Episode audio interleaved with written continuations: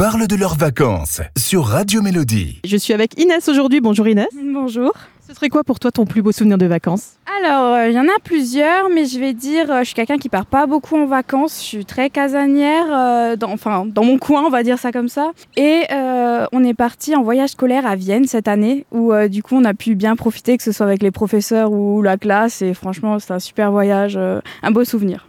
Ok. Est-ce que tu aurais une destination rêvée, un endroit où tu aimerais aller un jour? Alors, comme je suis pas partie beaucoup, mes parents sont partis en Corse et apparemment c'est vraiment une destination de rêve où euh, bah, le plus intéressant c'est les, euh, les cochons D'accord, sur les routes. Ça j'aimerais bien voir et du coup apparemment ouais c'est vraiment un monde à part qui- qu'il faut voir au moins une fois dans sa vie. quoi. D'accord, bah super, je te le souhaite en tout cas. Est-ce que tu aurais un petit tube de l'été, quelque chose que tu aimes écouter quand il fait beau, qui te donne la pèche Alors euh, qui donne la pêche, je conseillerais du Cascada, par exemple Every Time We Touch parce que euh, c'est vraiment quelque chose euh, qui bouge bien quoi.